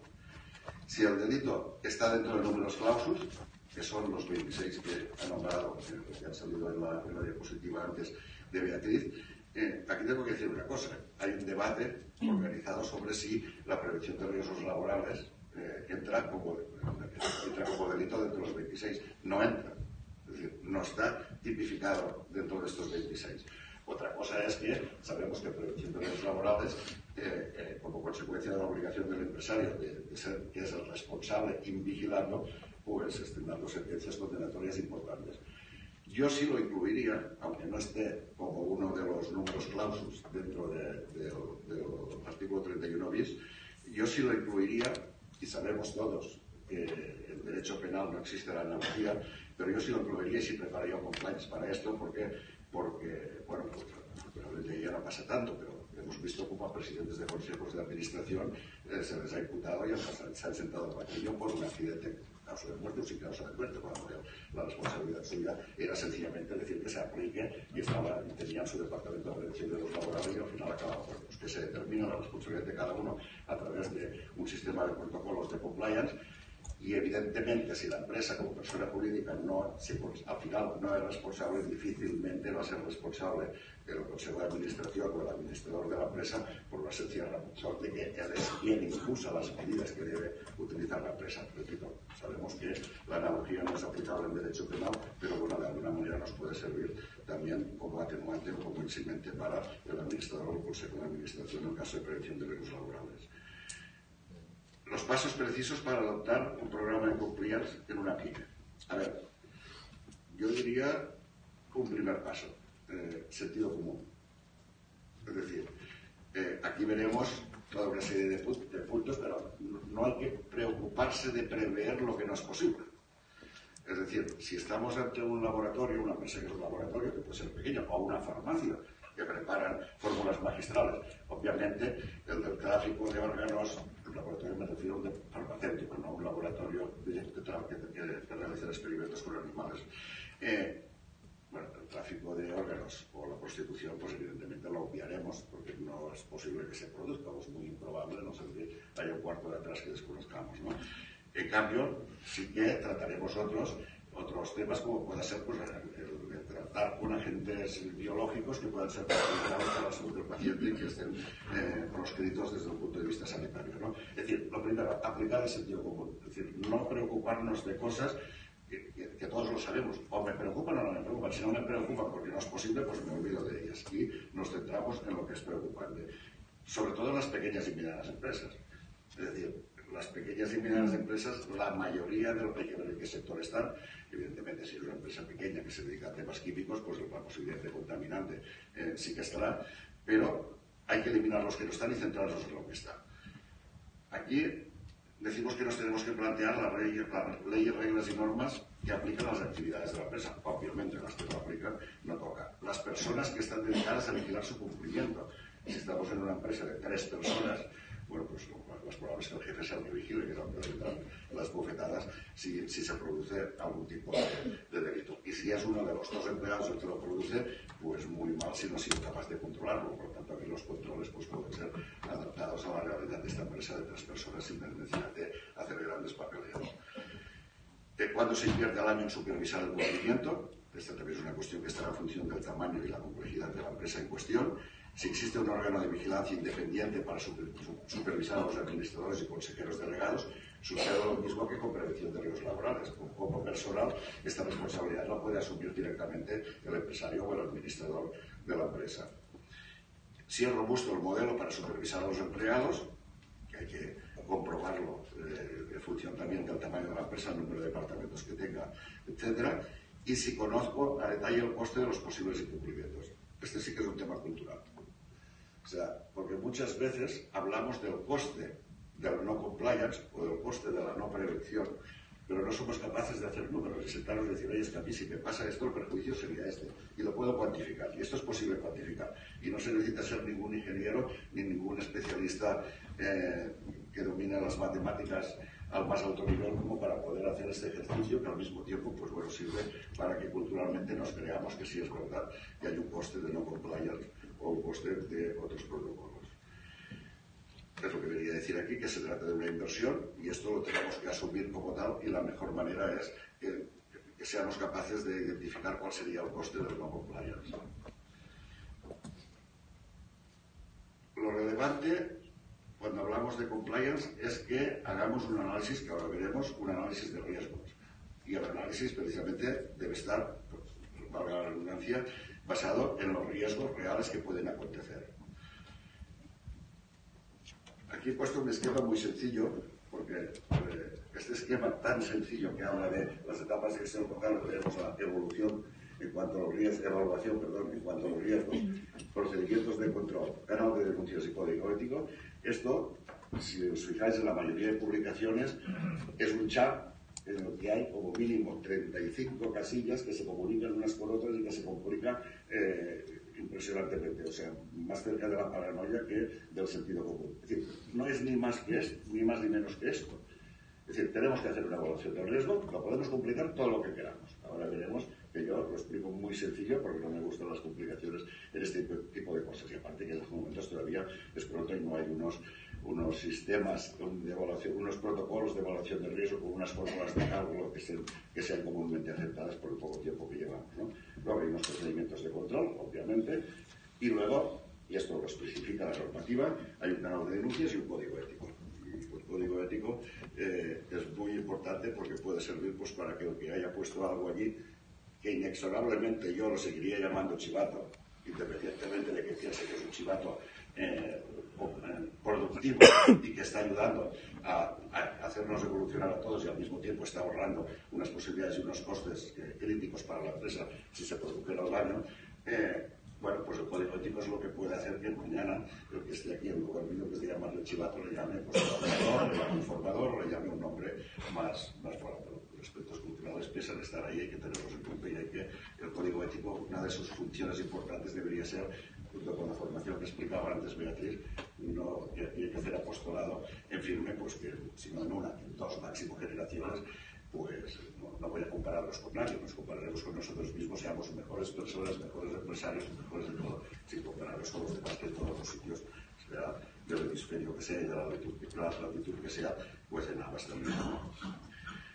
Sobre la evaluación de riesgos, los aspectos que tenemos que tener en cuenta a la hora de realizarla, y repito que hay que situarse muy mucho desde la perspectiva del sentido común, que la evaluación debe discriminar los posibles riesgos en base a qué? En base, evidentemente, a la actividad de la empresa, sus áreas y sus áreas geográficas. Es decir, si uno en qué países estemos colaborando, pues ya sabemos cuáles son los riesgos, ya sabemos dónde están las burbujas, en qué países están las sabemos en qué países no se respetan los derechos humanos.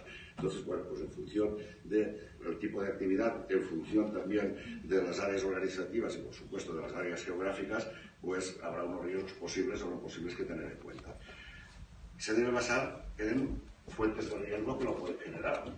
Si estoy en el desierto, difícilmente se podrá, eh, podrá existir un riesgo que, que sea imposible que se cumpla en el desierto.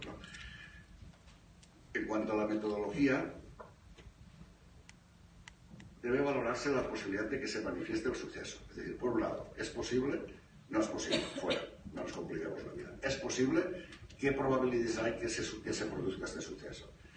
Unas probabilidades altas, hay que incidir más. Unas probabilidades bajas, bueno, será menos material, por lo tanto, le dedicaremos menos incidencia a este posible suceso. La valoración del riesgo debe tener en cuenta la capacidad de asumirlas para cada organización. Es decir, mm, la posibilidad de que la empresa, eh, a la hora de tomar una decisión, sin fomentar la vacuna del personal, se produzca un ataque de rabia, pues hay que valorarlo. En cambio, lo mejor sí que vale la pena fomentar la vacunación para todo el tema de la gripe en invierno. Pero pues son este tipo de medidas que hay que tener en cuenta en función de la capacidad de asumirlas por la, por la organización. Evidentemente, con la rabia no sería posible porque nadie puede obligar a un trabajador a vacunarse por mucho que tengan, que tengan perros fuera. ¿no?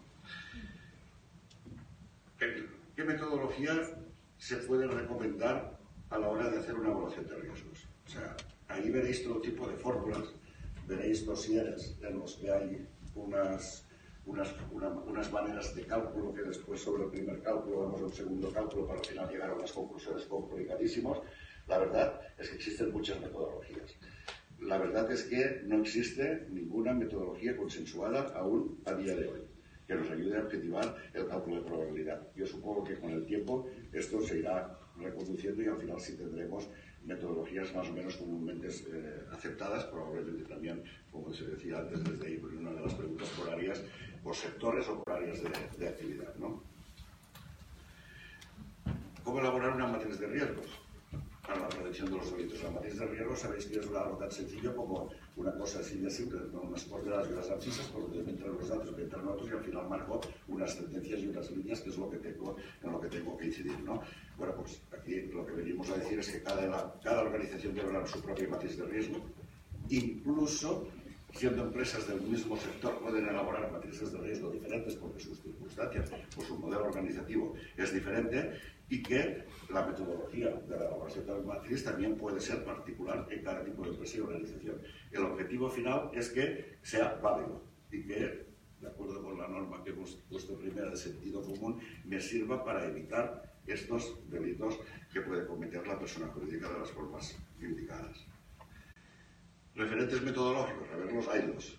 Tenemos, claro, si os fijáis, excepto las recomendaciones de la OCDE que estamos nosotros, lo demás todo viene del derecho anglosajón, o sea, los Anti-Icing Guidelines de USA, de Estados Unidos, el Primary Act Guidelines de, UK, de, Inglaterra, y después tenemos unos estándares internacionales en los que España también ha colaborado eh, técnicamente a través de, UNE, antes era IMOR, ahora es UNE, que es el representante de España en ISO internacional, como puede ser la ISO 19600, la 31000 sobre temas de sobornos, y la UNE 19601, que es en coincidencia con la ISO 19600. Vale la pena ver estos estándares porque nos indican muchas de las cuestiones que tenemos que o descartar o tener en cuenta cuando estemos eh, realizando nuestro compliance adaptado a la realidad de nuestra empresa. ¿De quién depende la evaluación de riesgos? Bueno, aquí volvemos a estar que eh, lo que decíamos antes, del compliance officer. Y si no hay compliance officer, ¿de quién le sustituye? Sea externo o interno, que también es posible en empresas pequeñas y muy pequeñas. El catálogo de delitos es un poco, me lo salto porque es lo que explicaba antes Beatriz, y el análisis genéricos del mapa de riesgos. ¿Qué tipo de riesgos tenemos que tener de qué tipo de riesgos tenemos que tomar conocimiento? Pues los propios del sector, de y de nuestra organización, el derivado de la estructura y tamaño de nuestra empresa, evidentemente es mucho más fácil en empresas pequeñas eh, el, el, que se entre en regateos indeseables que al final acaban en un mal servicio por parte del proveedor porque se está vendiendo por debajo del precio de coste y estas cosas sabemos que acaban mal. O ya en las empresas grandes se sabe que si te están vendiendo por debajo del precio de coste, pues es uno de, los, de, los, de las alarmas para no comprar por los riesgos que, que conlleva o por lo que puede haber incluso detrás. El normativo del país, como comentábamos antes, y las filiales que podamos tener en países donde se producen determinados riesgos de delito, el geográfico, el de participar con terceros, es decir, una cuestión que hoy se lleva mucho y es la cláusula ética que hay en la mayoría de contratos, es que el tercero proveedor o cliente con el que estoy trabajando se compromete a cumplir con mi código ético. Al final resulta que la mayoría son todos iguales, con lo cual no hay ningún problema de que yo cumpla con el de mi proveedor y el proveedor conmigo, pero se suele añadir en la mayoría de contratos, en la mayoría de memorandos of understanding, el riesgo de actualizar las transacciones comerciales de la organización. Esto ya directamente estamos hablando de soborno. ¿Por qué tenemos que elaborar un mapa de riesgos? Pues para saber dónde estamos, sencillamente y saber cuáles son los riesgos, descartar los que no hay y los que hay, como decíamos antes, lo que hay que hacer es ver qué grado de incidencia de realización pueden tener para darles más importancia o menos y protocolizar más, realizar más o menos protocolos para intentar evitarlos. El análisis del riesgo tiene que tener en cuenta cuando realizamos es, ¿hemos tenido alguna vez en la vida interacciones de este tipo? en el organigrama que tenemos en la empresa está suficientemente previsto y desmembrado este tema. Tenemos procedimientos de actuación establecidos, porque lo que ya tengamos bien hecho, pues lo incorporamos sin necesidad de inventar nada nuevo. Y en cuanto a la metodología, pues lo que hemos comentado también, que es la probabilidad de que se produzca, el impacto que, que, tendría desde el punto de vista económico y desde el punto de vista reputacional, y también que, eh, bueno, que nos sirva después para poderlo, en caso de haberse producido y que estemos ante un tribunal, ante un juzgado de lo penal, pues que nos sirva como atenuante y si puede ser como eximente, pues mucho mejor, ¿no? Los procedimientos de control, ya los ha explicado Beatriz de una manera muy exhaustiva y si es obligatorio verificar el modelo de prevención penal, hombre, eh, no es obligatorio. Así como en otras cuestiones, como por ejemplo en la normativa de protección de datos, sí es obligatorio, en este caso no es obligatorio, porque sí es muy conveniente por dos motivos. Uno, porque si se produce, pues eh, que sea un atenuante, un eximente, y segundo, aunque no se produzca, puede pasar, pero que no se producirá nunca. Bueno, pues si hay un elemento y es que si estamos en una empresa y pretendemos crecer, pues que, crezcamos de una manera ética, organizada y que no nos encontremos con sustos cuando si se empieza desde joven, es como lo de lavarse los dientes, el que de niño se los ha lavado, de mayor se los lava, que, que quiere empezar de mayor, pues le cuesta, le cuesta muchísimo, ¿no? La circular de la Fiscalía, ya lo hemos estado viendo anteriormente, al final el canal de denuncias lo ha explicado también más exhaustivamente Beatriz, por tanto lo hablamos, y el código ético. Los códigos éticos se van a poner mucho más de moda de lo que están. Hasta ahora hablábamos de, cumplimiento normativo, hablábamos de responsabilidad social corporativa, ahora ya hablamos directamente de códigos éticos y cada empresa va a tener la misma, eh, va a tener el suyo, perdón. Eh, se van a aparecer más o menos en función de la, de la ideología y de la idiosincrasia de cada empresa pero es muy importante y las claves para su eficacia son, por un lado, el que el código ético es como cuando hablamos del tema de, la ISO, de la calidad. Si de arriba no se lo cree, no lo vas a poner a los de abajo porque no va a servir para nada. El código ético, si el de arriba no se lo cree, olvídate porque, de poner códigos éticos porque no van a servir para nada. Luego hay que comunicarlo y difundirlo interna y externamente, también externamente que se enteren que nosotros no nos pueden sobornar, que nosotros no sobornamos a nadie.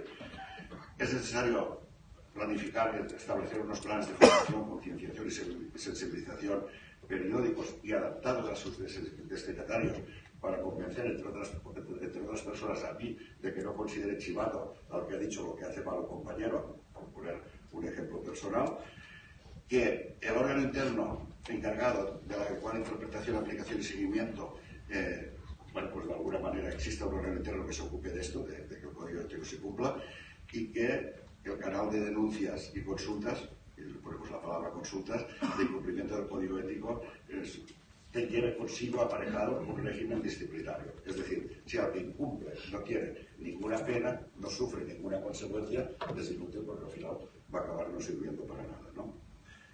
Y muchas gracias.